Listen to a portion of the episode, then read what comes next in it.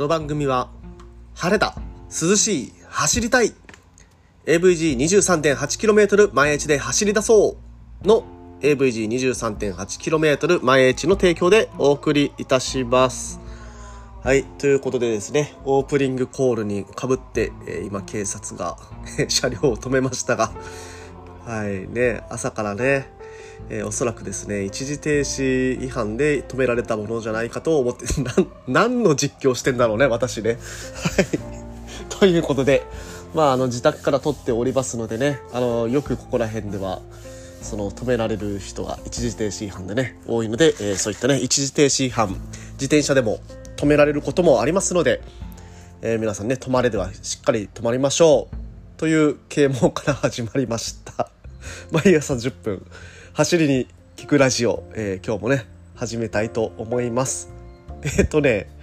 なんか、腰を折られたな、最初から。まあいいや。えー、ということでですね、今日は、あの、女性が楽しめるような、えー自転車の乗り方。まあ、女性が、えー自転車さ、自転車を楽しむ、えーそういったような、えーサークル作りというようなことについてちょっと話してみたいと思います。それでは本編いきましょう。チェケラー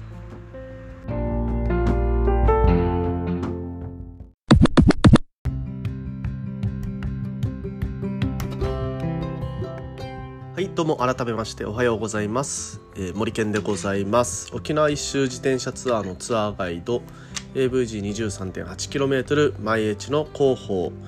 えーそして、えー AT ツアーコーディネーターの卵として活動をしております。ということで、えーとですね、改めましておはようございます。本日はですね、先ほど、えー言いましたように、まあ、女性が楽しめるようなえー自転車サークルっていうのはどういうふうに作っていけばいいのかなというようなことについて、えー話していきたいと思います。これはですね、えー栗村さん栗村治さんっていうあのまああの自転車界では有名な方がいるんですけども自転車普及協会の、えー会長だったかな？うん。の栗村さん。まあよくねあの J スポーツとか見られる方はご存知だとは思うんですけれども、まあ、その栗村さんが J スポーツの記事の記事の中ブログの中でやってる臨性相談っていうのがありましてあれ面白いですよね。本当に。あの毎回ね栗村さんがあの自転車に関するいろんなこう質問について答えていくというような、えーブログなんですけれどもすごくねあの答え方も的確で、えーしっかり答えて、えー歯切れ歯切れよくねしっかり答えていただいているので私もねよく見たりするんですけれどもねまあそこからね今日は話題を一つパクらせていただこうということで話をしております。まああの女性がねあのこの自転車のな自転車にこうジョインしてくれるようにするにはどうすればいいのかというような相談があったのででそれに対してね栗村さんあの答えてます。まあその答えはまああのそれぞれ見ていただければいいと思うんですけどもまあその答えとは違って私なりの考え方を今日は話させていただきます。でえっ、とですねそもそもですねなぜこの女性に、えー目を向けるのかというとあの女性が参入できるようなもの、まあ、マーケットのものっていうのはこれはですねあの女性はやっぱり発信力がとても大きいのでそのマーケットを広げていくための、まあ、一つの段階として絶対に必要なことになるんですよね。あの女性ってあの結構こう冷静に物事をあの見てこのここにこの組織に入るのはあのいいことなのか悪いことなのかっていうのを結構ねあの的確に判断する能力がございます。男性はねもうあの私みたいなのにもう突っ走ってとりあえず入って考えてみようみたいな人が多いので あんまりねあの当たって砕けろ的な感じで、まあ、作っては小足作っては小足をやっていくんですけれども女性がねそういうふうに参入していくような組織っていうのは結構あの長く続く、組織になっていく傾向が大きいです。でこれはですね、えーどういったことにつながるかというと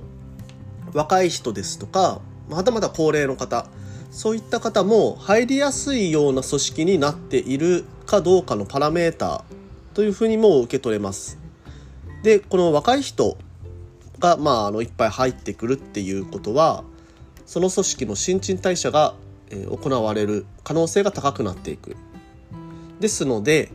この女性が入ってきて若い人が入ってくる、えー、ちょっと高齢者の方も入ってくるというようなサークルになっていくと非常にねあの続けやす続きやすい、えー、サークルで、えー、その新規参入してくる人が多いっていうことは内部での刺激が多くなって中にいる人前からいた人も楽しめるし新しく入った人も楽しめるっていうようなあのとてもいい循環が行われるようになってきます。はい、ですのでまあそこら辺ね、えー、そこら辺をえー、見越して女性の参入というのはね本当に、えー、大切なことになってくるかと思います。で、えー、その女性の参入を、まあ、促すというか女性がもし入ってきた場合に、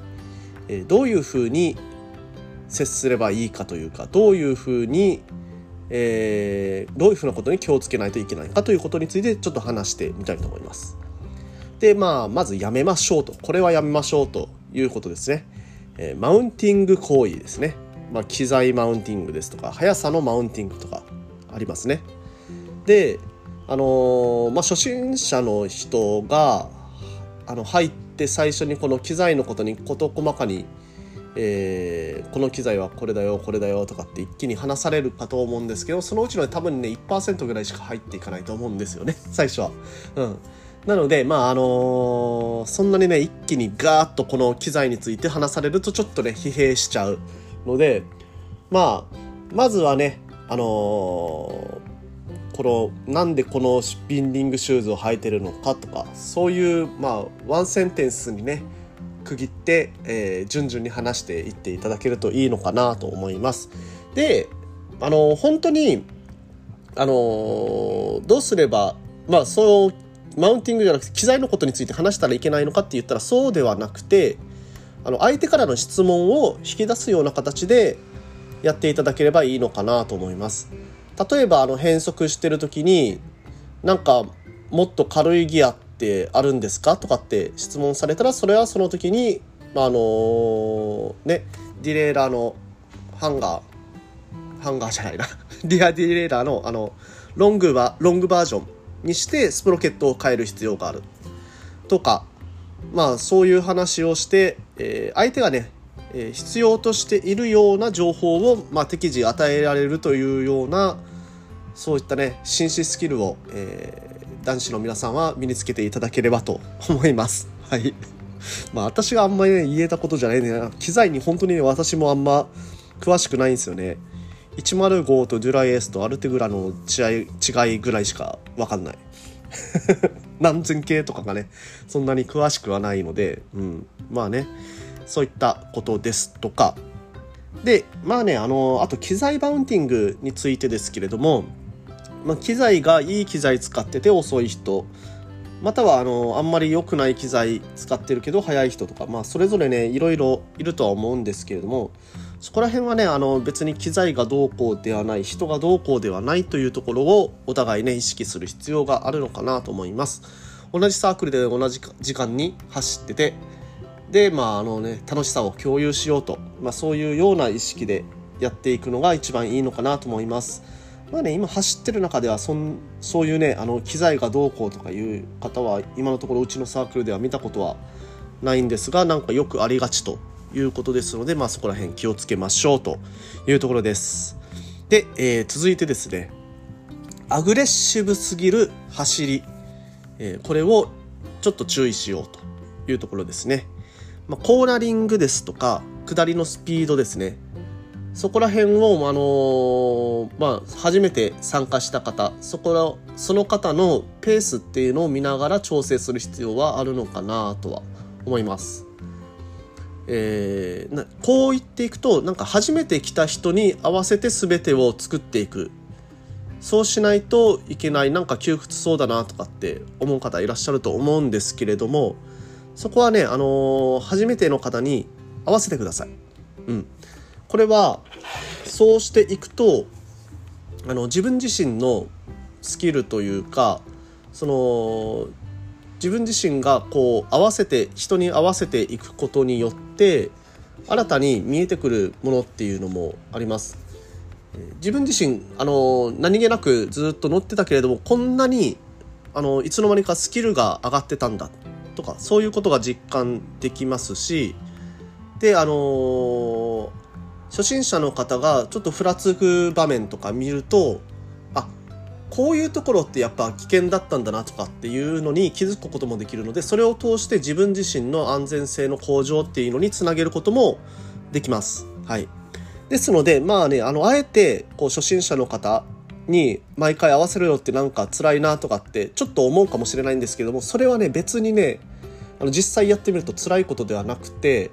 相手も喜んでくれて自分も楽しめたらもう最高じゃないですか。うん、で、えー、相手のペースに合わせるので結構ね体力も案外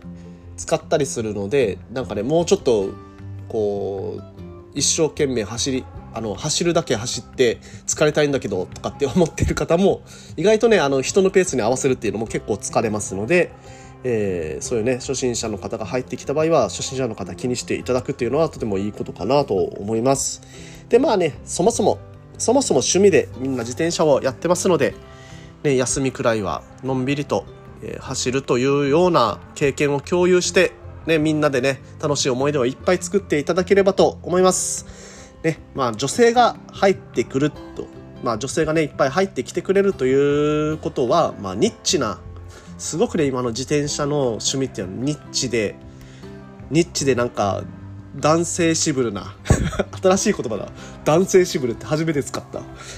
と、そんな業界になってきてますので、ね、女性が入ってくるということは、リッチな体質から少し抜けきれ始めたのかなというふうに思っていただけるバラメーターになるかと思いますので、みんなでね、えー、女性の参入、えー、促して、とてもいいサークルにしていきましょう。ということで、本日は話はここら辺にさせていただきます。まあ、こういった話をするとね、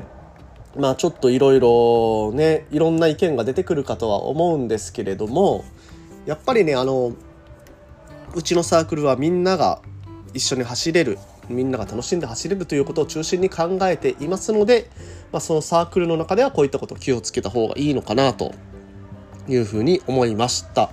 というような話です。まあこれはね、あの、サークル内でできてる、できてないとか、そこら辺は別の話で、